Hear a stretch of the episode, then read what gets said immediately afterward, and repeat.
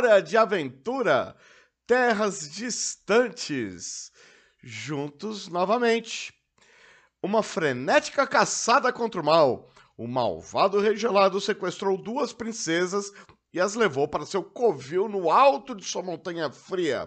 Somente nossos heróis, o Humano e Jake o Cão, podem salvá-las. No esconderijo, eles devem tomar uma decisão de vida ou morte.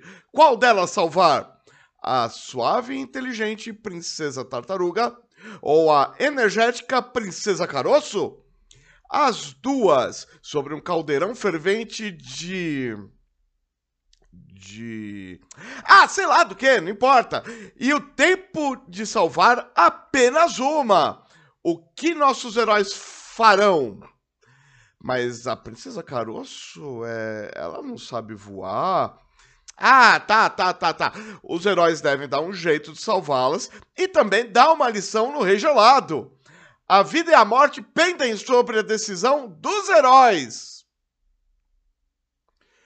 Vida, morte, heróis.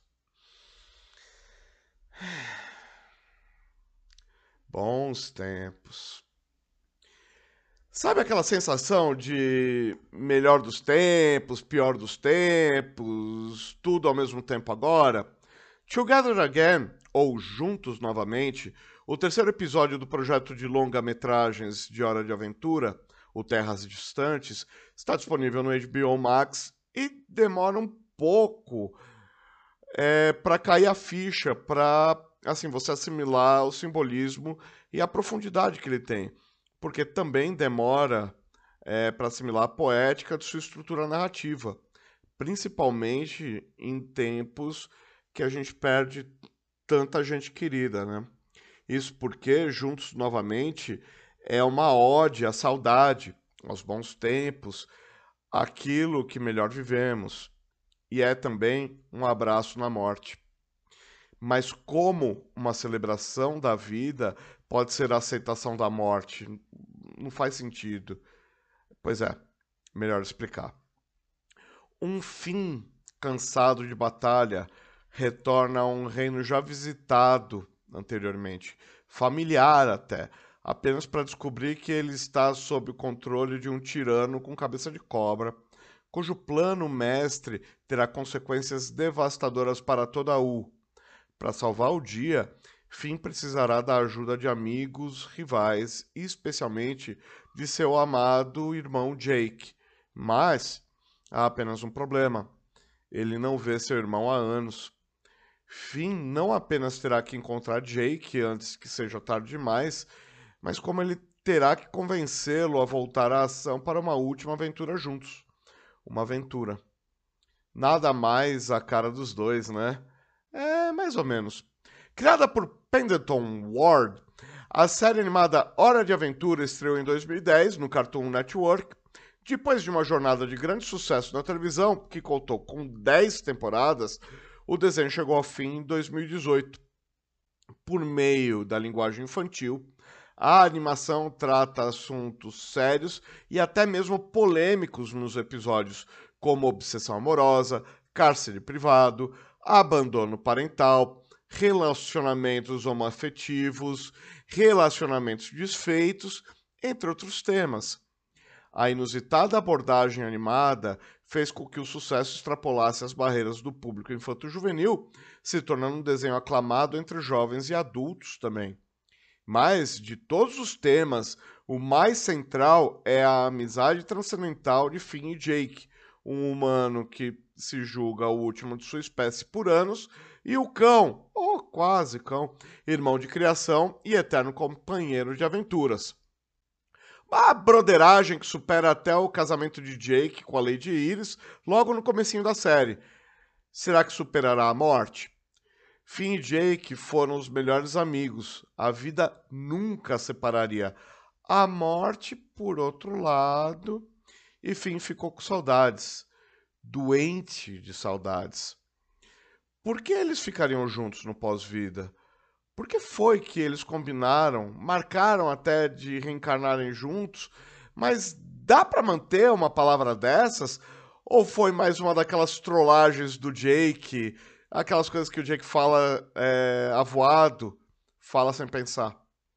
Pendleton Ward conseguiu, dentro de toda a saga de Hora de Aventura, usar símbolos e metáforas para tratar de muitos assuntos espinhentos e colocar muitas de suas próprias filosofias metafísicas para fora, como uma concepção espiritualista do ciclo da vida Confesso que o episódio que vai direto ao ponto é reconfortante e bizarro ao mesmo tempo.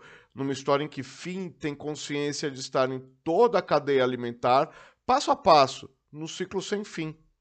Depois dessa consciência cósmica, o acordo com o irmão metamorfo foi feito. Alguns fatos interessantes. Este é o único episódio de Terras Distantes em que a sequência de abertura da série original e o caracol estão presentes. Os Parasitas dos Sonhos lembram a Night Sword de fim da décima temporada. Vale muito a pena prestar atenção nas participações especiais de muitos dos personagens que reaparecem neste especial. É, vamos segurar alguns, né, para evitar o spoiler. A gente prometeu sem spoiler, né?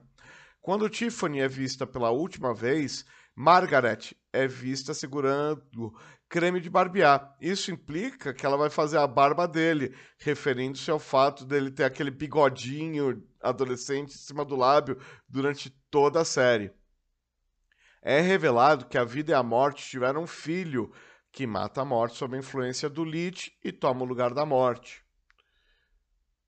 Essa é a única vez que Choco é vista em sua forma normal, com os dois braços.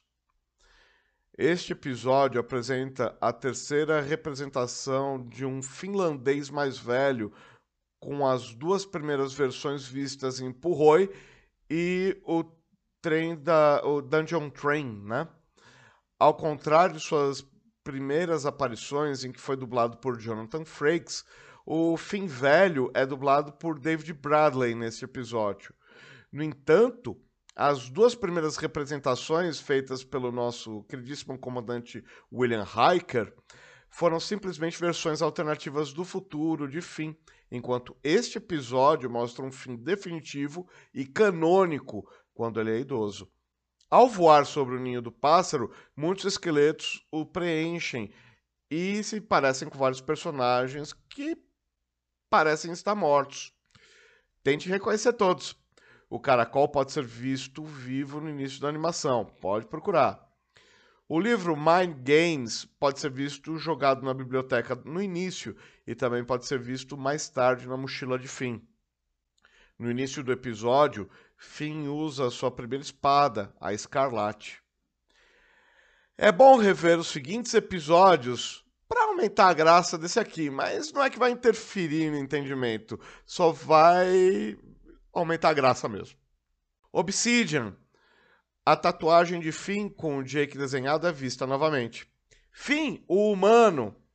É, essa é a primeira vez que o nome Finn é escrito em um cartão de título desde então. James Baxter, o cavalo. Finn faz uma sequência de palmas para tentar encontrar Jake no mundo dos mortos, referindo-se ao aplauso que ele inventou. Sussurros a mão de Lich vai reaparecer. Morte em Flor. Esta é a segunda vez em que Finn e Jake têm uma aventura envolvendo a Terra dos Mortos. Muito parecido com a cena do episódio acima mencionado, o disfarce de Finn e Jake foi destruído devido à flatulência de Jake. Venha comigo! O Sr. Raposa, sendo capaz de partir sua cabeça ao meio como uma de suas formas anteriores implica que essa foi a causa de sua morte, que pode ser motivo pelo qual Bimo colocou seu crânio. Abstract. Germaine parece ter parado de pintar arte abstrata, ou pelo menos começou a pintar retratos. O Rei Silencioso, Traje de Jake e Reinicializar foram as três primeiras vezes que o Finn usou o traje de Jake.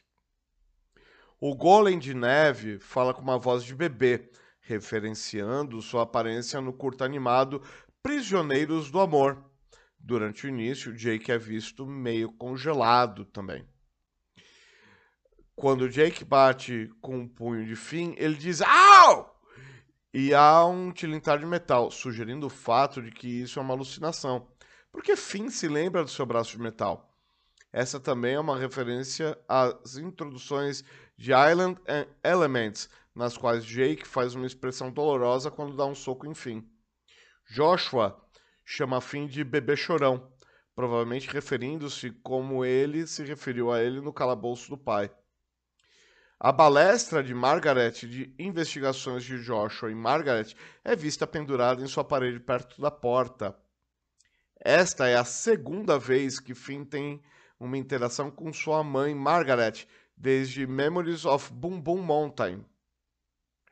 Finn assume que a oferta de guloseima de Margaret é bolo de Finn, uma referência ao seu lanche premiado visto pela primeira vez em In Your Footsteps.